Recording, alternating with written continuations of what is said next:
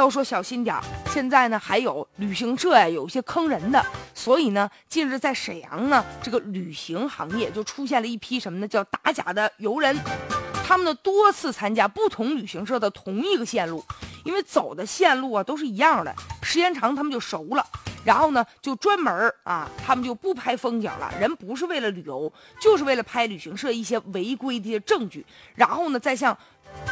相关部门投诉。拿到赔偿，现在沈阳市多家旅行社已经将三十三名这种专业打假的游人纳入到黑名单当中了。旅行社觉得他们这些人就是恶意的来上我这诈骗来了，但是呢，很多游人觉得我们觉得挺好的，这也是维护我们消费者权益啊。有一个旅行社负责人呢，还强词夺理说呢啊，这些人不怀好意，那意思就是都是鸡蛋里挑骨头，他们就恶意的诈骗，为了拿到赔偿，然后上我们这白玩一趟。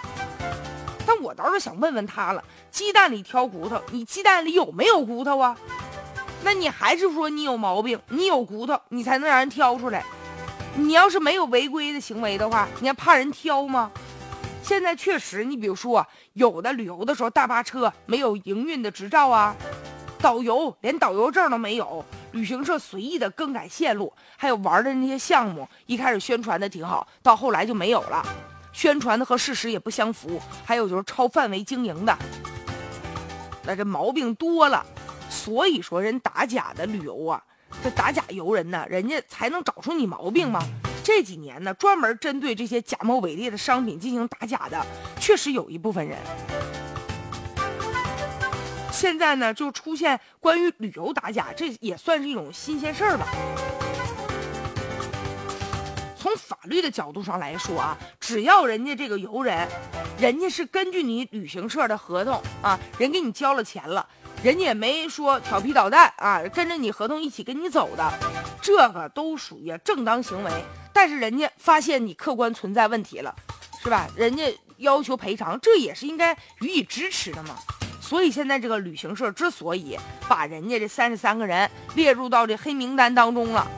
还是觉得自己呀内心有问题。我倒是觉得他应该呀抱着一种啊大度的心态。是吧？如果说你真能经得住打假游人的游玩的话，那反倒人家给你做了一个广告了吗？这说明你确实没问题吗？